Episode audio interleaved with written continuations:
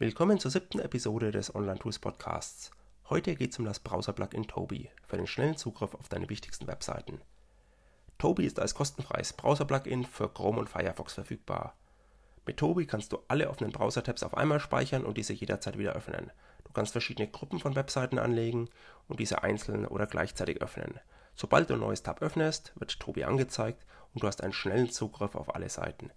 So musst du keine 50 Tabs mehr auf einmal geöffnet haben und die Performance des Webbrowsers wird besser und er belegt weniger Arbeitsspeicher.